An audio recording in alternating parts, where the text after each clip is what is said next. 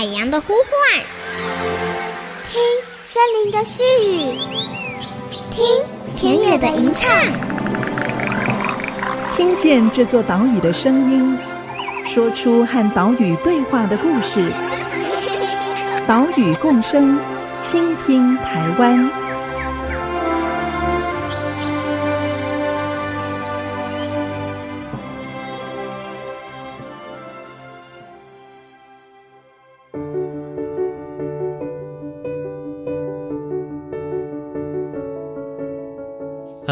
家好，欢迎收听岛屿共生，倾听台湾，我是袁长杰。我们的节目在 IC 之音 FM 九七点五播出，每个礼拜三上午七点半首播，礼拜六上午八点重播。我们也同步把音档上传网站，还有 Podcast。在节目中，我们用声音来记录台湾这片土地，也透过这个记录的过程来探索人与环境、人与土地，还有人跟其他物种之间的关系。在上个礼拜，我们走访了台南，拜访台南市野生动物保育学会的曾义硕总干事，谈台湾草鸮的研究还有救援工作。曾总干事，他也是《夜行猎手台湾草鸮》这部纪录片当中非常重要的被拍摄者啊，同时也是这部片子的协助者。这部纪录片非常难得，让濒危的台湾草鸮他们的活动呢呈现在荧幕上，包含他们的求偶、繁殖、孵化，还有育雏的过程啊，都呈现出来。许多画面真的是非常珍贵。这部片是由活水文化事业导演杨守义与万俊明两位导演一同携手，在林务局特生中心以及台南市野生动物保育学会的协助下拍摄完成的。最近呢，还有一个好消息，就是《夜行猎手台湾草鸮》入围了法国的梅尼古特生态影展。好，在这里，我们也预祝活水文化可以顺利抱回国际大奖。因此，这个礼拜呢，我们就要带你来了解这一部纪录片是怎么拍摄的。台湾草鸮在夜间活动又这么神秘，纪录片团队要怎么拍摄到他们的活动呢？我们现在就出发来拜访杨守义导演。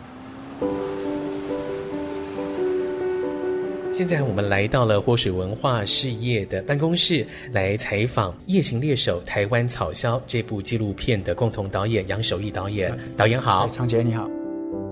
杨守义导演拍摄了许多生态、人文、科普的纪录片。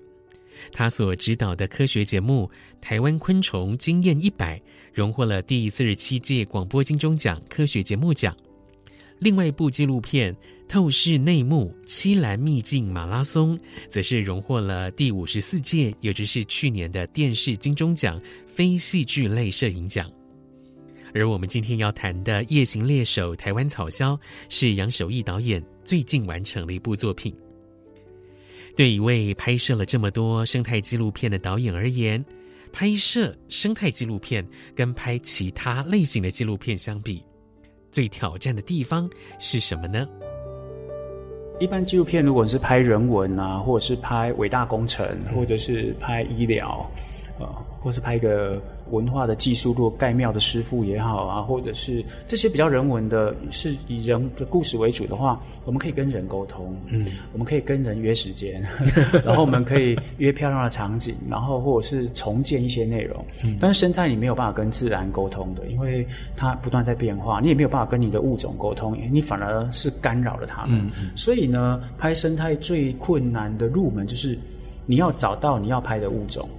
第二是你不能干扰他，你找到他很开心，但是你不能干扰他，嗯、也就是你拍他，但是他不知道你拍他，对，因为他知道他就飞走了，或者他就跑走了，他就移居了，所以他是最大的困难度，所以这些都需要科学家帮助我们，告诉我们应该怎么拍，然后呢，应该注意一些什么地方，然后样区在哪里，然后呢，在大家都能够遵守保育。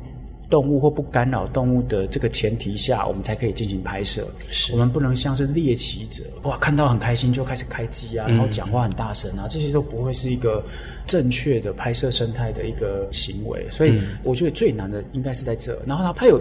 基本的脚本，但是它又没有办法像人这样可以大量沟通好才开始开机，所以很多事情是不断在改变，然后要反应很好的，所以那就很取仰赖于高度的摄影技巧，因为你看到然后建构好这些背景之后，怎么样在短时间内可以把这些该要的画面都拍摄到。然后第二是它不能打光，所以你需要仰赖更好的科技或者是更新的技术，你才有办法把这些都取材到，然后剪接，然后给观众第一手看到这些画面。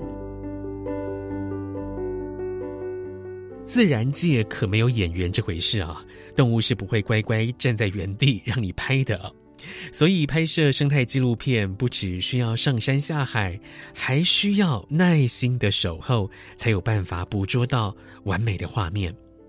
所以，一部片花上几年的时间来拍，可以说是稀松平常的。像这部《夜行猎手》台湾草鸮，从企划好到完成，总共就花了两年半。也因此，如果要缩短拍摄的时间，要节省拍摄经费，好，这点很重要。如果要达成这样的目标，就必须先做好详尽的前置作业。我觉得生态纪录片它最困难的地方，就是我们先要累积一个比较厚的一点点的那个生态知识在我们的背景，因为我们人类离开纯生态这件事其实已经很远很久了，所以其实要回到一个森林里，或者是一片草原，或一个沼泽地这件事情，其实我们的知识需要。帮助我们啊，去进到这个环境，所以前面的前期功课就很重要，是你要先做很多的功课，你知道草原生态系，你要知道森林生态系，你要知道这些物种它们互相的关联，你需要知道台湾年雨量雨量多少，台湾的日照，或者是呃这些台风豪雨。我为什么要讲这样？是因为。也有可能我今天拍的生态不是台湾，而是所罗门群岛，是一个雨林，所以都得做一些功课。这是第一个。嗯嗯、好，那第二就是，呃，我们要为我们自己拍的物种在做更深厚的功课。那这个过程里面，对我自己的挑战是，我需要有自己知道这个物种的故事跟研究之外，我还需要知道是谁的努力。人、科学家还有这些研究人员，他们的背后的故事，所以这些交错起来的预备，才可以办法帮助我们还没进到这些环境里面开机拍摄以前，我们先做好了完整的功课，好，然后才可以处理成一个比较完整的一个企划。嗯，前期的这个功课做得越足够，那么你进到环境当中，你进到拍摄的场域当中，就会更顺利。是的，没错，是这样子的。在拍摄生态纪录片之前，是一定要做好预备功课，要了解当地的文史自然环境，要了解被拍摄的对象哈，你要拍摄的物种，他们的习性，还可能要适时的向这个领域的专家学者请益，或者是要先预防。在这个过程中，导演必须反复确认。题材内容是足够丰富的，是可以被成功拍摄的，是有机会完成这部纪录片的。好，这时候呢，就可以进入到下一个阶段，就是企划构想。这些背景都处理好之后，刚才就回到了说故事的方法了。然后对我来说，就是要说好一个成功的生态影片，它有几个关键，就是、嗯、第一，就是呃，它要有人的努力，比如说宝玉的故事。它要人的努力，嗯，然后我们也要看到环境的变化，好，因为我们知道环境不是一个恒温的，也不是一个呃没有干扰的，这环境是有人为的干扰，或人为的破坏，或是自然的考验，例如台风豪雨啊，或是呃暴雨啊，或是干旱啊，这些都是可会影响物种的故事的，好，要有这些背景。然后呢，我们就开始放在故事企划里。嗯，然后它要有一个样本，例如一个嘲笑家族的故事也好，或者是猛禽家族的故事作为背景。然后呢，要有一些伴生物种，例如呃，它的邻居是谁啊？他们会不会互相干扰啊？嗯嗯嗯、然后，因为生态不是单一的，生态是环环相扣的，所以从环境到物种，然后呃到人这些东西都框在一起的时候，我想这企划大概就出来了。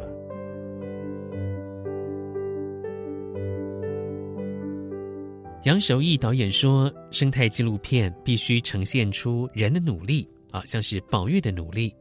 还要呈现出环境的变化，包括了人为的干扰以及自然的考验。所以，我们可以在《夜行猎手台湾草鸮》这部片里面看到，台南西拉雅草原的一窝草鸮家庭，这个草鸮爸爸妈妈是如何求偶、繁殖、孵化到育雏，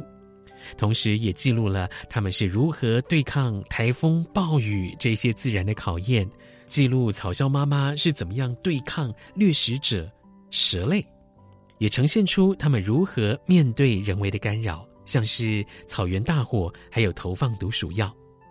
另外呢，我们也可以看到台南市野生动物保育学会他们如何进行草鸮的救援，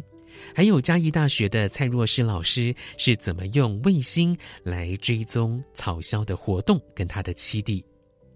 人跟动物。动物与自然这些关系都具体而为的在这部片子里面呈现出来。另外，对生态纪录片而言，要说个好故事，还有一个非常重要的元素，叫做拍摄的期间。的确，有生态影片在执行企划的时候，通常时间就是一个很大的考量，嗯、就是说你要用多长的时间去看这个生态环境或这个物种。例如说，你要用十年的时间看一个森林的变化，那非常精彩；或是你用一年的时间看一个湿地的转变，那也是一个很有趣的。嗯、但是呢，草鸮我们跟学者讨论过之后，我们需要把尺度拉超过一年以上。虽然它的育雏期大概在三个月就结束，嗯嗯、但是呢，它还有更长的一个尺度，是因为从秋天到冬天呢，这些微环境不断的干扰嘲笑，嗯、这是我们最大想要关心的命题。为什么？因为台湾的秋台不少，再来是秋天之后开始变成干燥，然后很多开始会有火烧。烧掉，也许远处的农田正在做焚垦，然后那些会飘过来的诶火焰，可能就会造成草原火灾，非常危险。我们的摄影机就是这样在这个秋冬之际被烧掉的。嗯、所以呢，我们需要把这个尺度拉很高，是因为我们除了完整记录草鸮育雏，从求偶到育雏，然后我们也成功的拍摄到一整年台湾的草原型环境碰到的干扰或者是变化。透过杨守义导演的访谈，可以了解到生态纪录片的拍摄跟作业哦，真的是充满汗水，考验耐力。拍摄团队花了两年半的时间，把草鸮的一年浓缩在一个小时里面，而我们观众就只要在家里躺在沙发上，打开电视，就可以看到这些我们不熟悉的物种，它们的栖息跟它们的活动。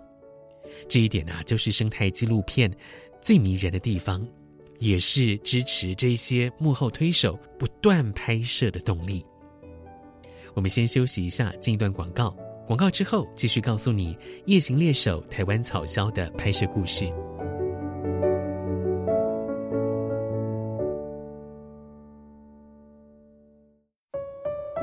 确，草原生态现在在全世界各个地方都面临着很大的考验，嗯、因为人为开发最容易下手就是草原，只要把草烧掉，然后放几块土进来，大概很快就可以盖房子了，或者是盖工厂。所以这是全世界现在碰到的很大的问题。第二是他们觉得草鸮这种猛禽是非常可爱，然后他们也觉得观众喜欢，所以他们很快就参与了我。IC 之音 FM 九七点五，欢迎回来，岛屿共生，倾听台湾，我是袁长杰。今天的节目，我们来到活水文化事业的办公室，访问杨守义导演。他与万俊明导演一起拍摄的《夜行猎手台湾草枭》这部片子，在今年四月二十二号，也就是世界地球日这一天，在国家地理频道首播。而我们刚刚所听到的，就是杨守义导演谈这部片可以获得国家地理频道青睐的原因。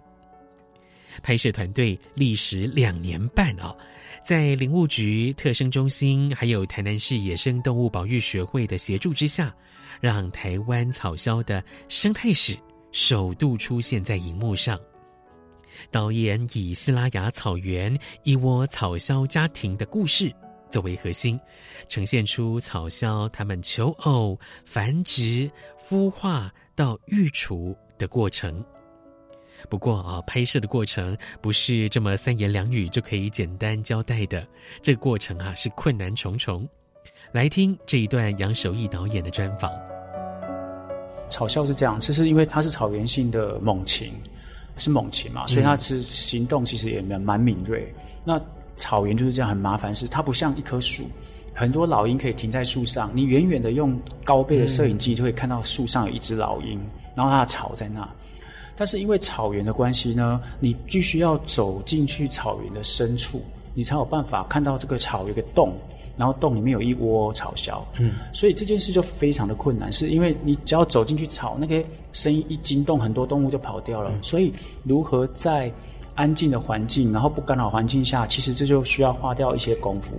哎，对我来说，这是拍草鸮最困难的。嗯，然后第二是草鸮是濒危的物种，所以它的数量本来就少。看过很多很少，然后可能再拍到它，所以就难上加难。然后再加上，其实台湾只要摊开这些学者，他们现在在做的论文研究，根本做嘲笑的人又少，因为没有一个研究生愿意做嘲笑，因为他们能不能毕业都不知道，所以他的论文那有可能是嘲笑。所以说，变成是他非常的难，是他也能够找到适当的教授或者是科学家就少，所以的确，他为什么那么久才被拍的物种在这里了。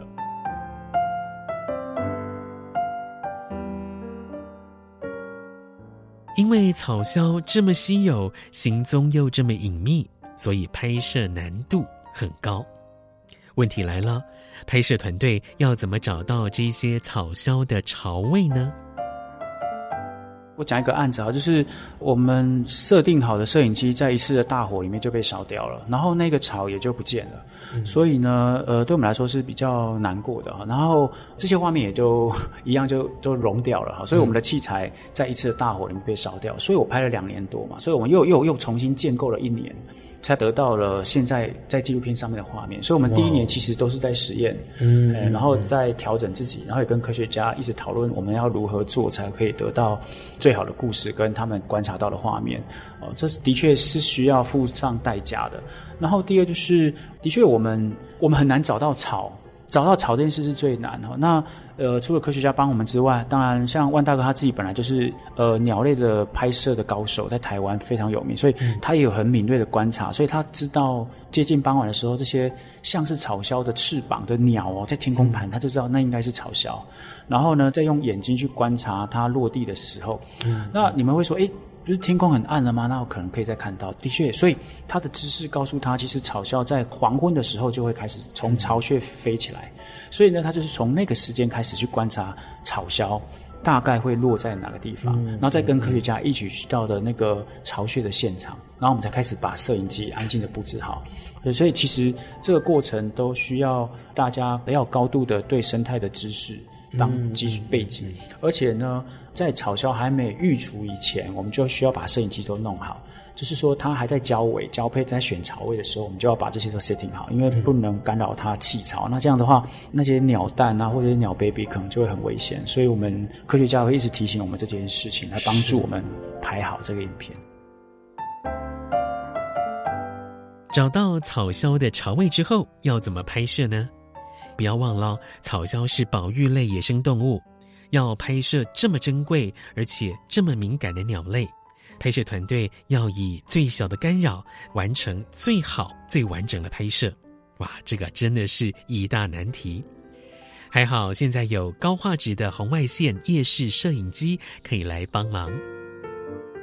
其实这些夜视摄影机本来不是来帮助我们拍摄者拍摄纪录片的，嗯，他们其实是。被研发出来是要帮助科学家去做观察的，所以他们本来就能够可能耐耐热啊、耐风、耐雨啊，哎，或耐一些雪啊的刮蚀什么的，他们本来就很好的野外性了哈。那刚好我们呃现在科技越来越好的情况下，已经可以提供到高画质 HD，甚至到 4K，所以它就慢慢的被专业野生动物的拍摄者来使用。然后我们这次的确也用了这些设备。我们知道台湾不管是拍，呃，我相信啊，就是拍。石虎的团队，或者是拍黑熊的团队，他们已经大大量运用到了这些摄影机。他们是一种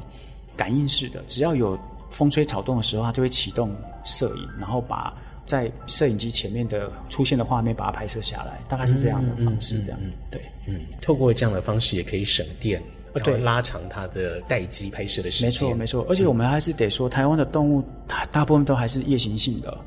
呃，那草鸮刚好本来就是夜行性的鸟类，所以呢，夜视这件事是没有任何光源的情况之下，它会用红外线的方式来拍摄。嗯、所以呢，影片里面在纪录片里面就大量都是呃黑白画面的夜视摄影机的画面，就是这个样子。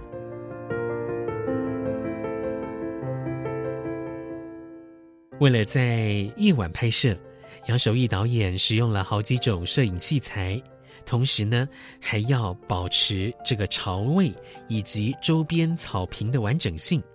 要怎么掩蔽？摄影机要怎么架设？它的方向跟位置，其实都考验着摄影师的智慧。除此之外，还有供电的问题啊。有的摄影机是需要给电源才能运作的。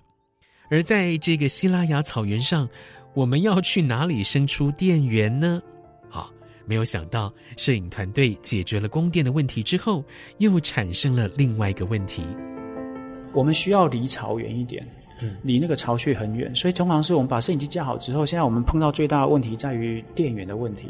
那因为我们已经有一年前的拍摄经验，所以那个也告诉我们应该要怎么做。但是接下来这一窝草的确，我们就很很小心的来处理它。那我们放了几台，除了夜视摄影机之外，我们希望白天也可以拍到。所以我们拉了很多的电源线，暗藏好，然后把电的足够供应的电源或太阳能的电源，我们拉到离巢穴大概大概有两百公尺远，地方已经非常远了。嗯、好。但是我们还是碰到一个问题，是我们还是被老鼠咬掉了我们的那些电源线。Okay. 所以我们来来回回，甚至我还有放了一台可以在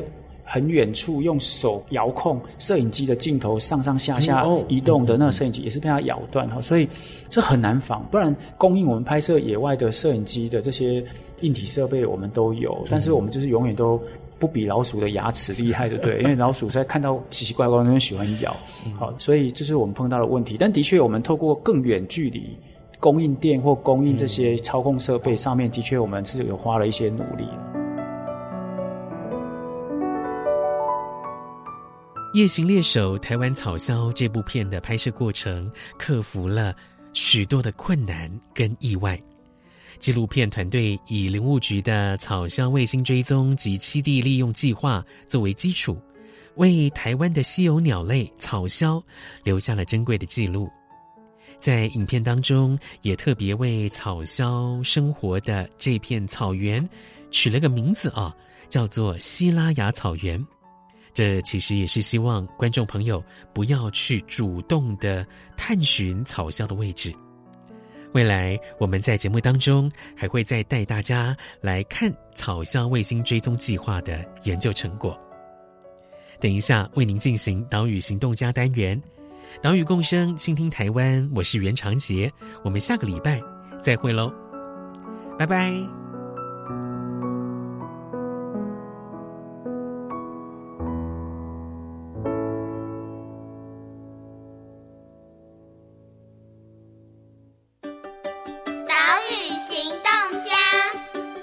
我是纪录片导演杨守义。台湾是一座生态岛，面积虽小，却拥有多样的生态环境。从三千公尺的高山到海洋珊瑚礁，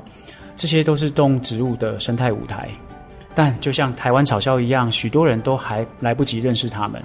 我邀请大家一起走出户外，投入生态保育的行列。台湾的大自然比你想象的还要丰富精彩。本节目由伟创人文基金会赞助播出。伟创人文基金会秉持永续的经营承诺，邀请您一同为这片土地发声，促进人与自然的平衡与和谐。